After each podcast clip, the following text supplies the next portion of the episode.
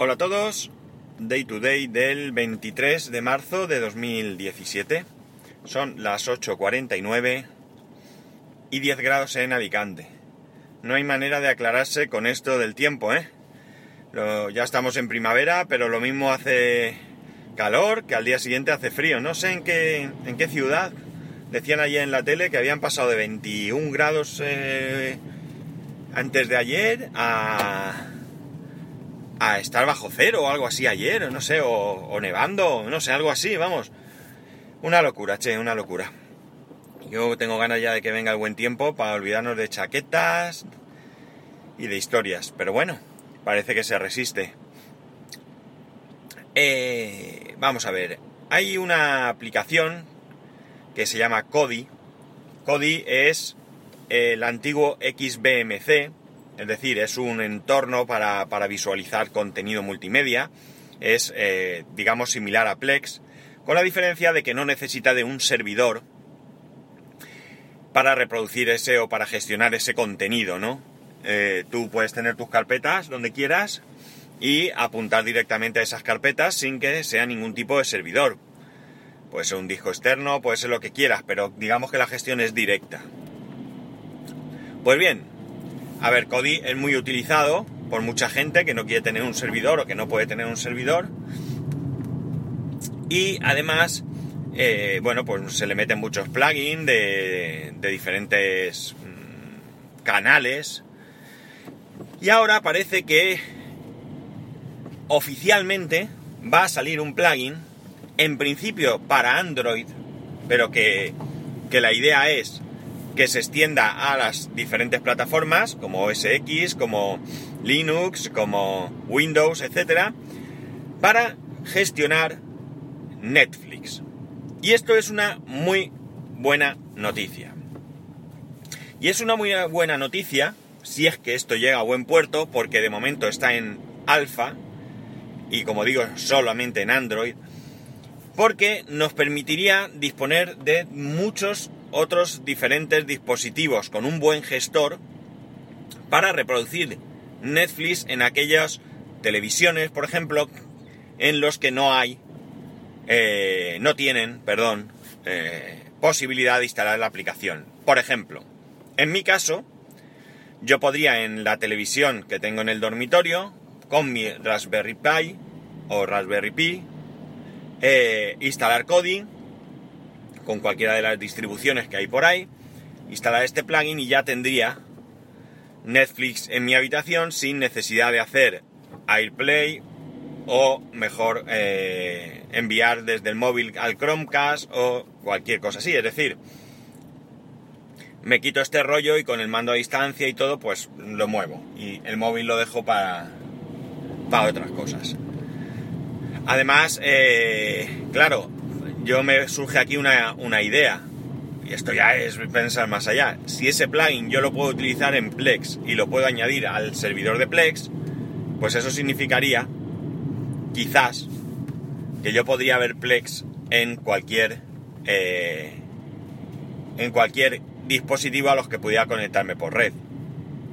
No, no necesitaría eh, tener ningún tipo de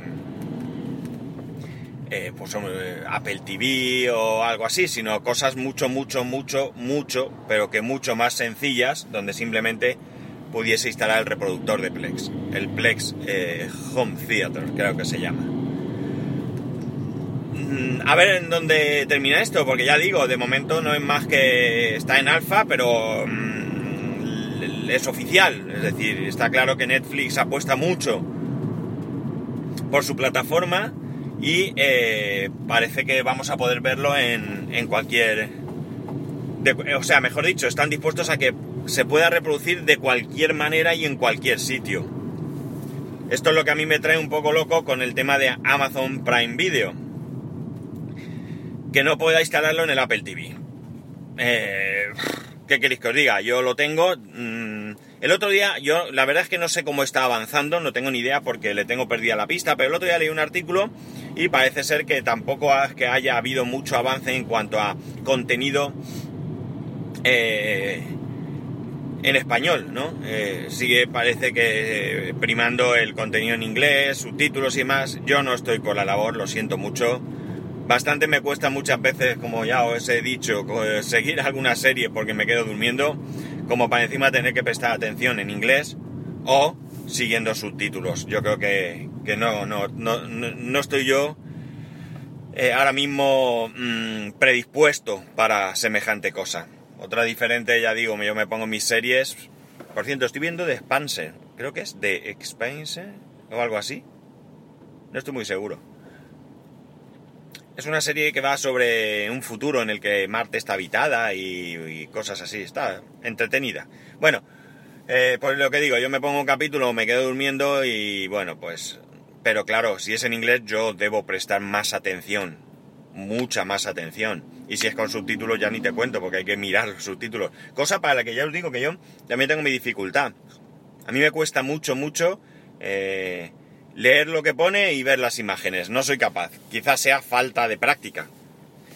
Pero no, no, no, no me siento cómodo. No, no termino yo de... Me pierdo cosas, me pierdo muchas cosas. O, lo, o leo los subtítulos o o veo las imágenes, así que tampoco es que me, que me mate mucho.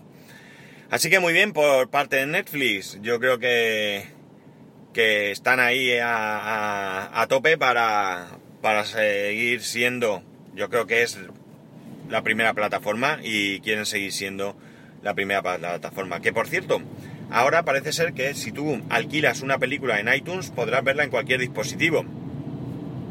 No sé exactamente qué significa esto porque nunca he alquilado nada y no sé cómo se veía antes. No sé si es que solo se podía ver en el dispositivo en el que alquilabas o cómo. Pero ahora parece ser que podrás verlo en cualquier dispositivo. Esto porque me ha venido a la cabeza que lo leí, ya digo. No he alquilado... Diría que nunca he comprado una película en, en iTunes excepto... Excepto aquellas que han estado regalando en alguna ocasión. De hecho, tengo solo en casa, por ejemplo, que la regalaron hace tiempo y bueno, pues la, la cogí. Creo que no he llegado ni a verla nunca a través de, iTunes. No sé si se ve bien, si se ve mal, si es en SD, si es en HD. No tengo ni idea porque eh, es mi Diógenes digital. Que hablando de Diógenes digital, de vez en cuando me acuerdo y pongo en el canal de Telegram aplicaciones que están gratuitas en algún momento. ¿no? Hoy mismo he puesto una aplicación que Muchas veces yo ni siquiera la voy a utilizar, pero a lo mejor que en este momento está gratuita y oye, ¿sabéis aquello de por si acaso? Pues yo por si acaso me las descargo. O, las compro o las obtengo. Ahora es obtener, obtener.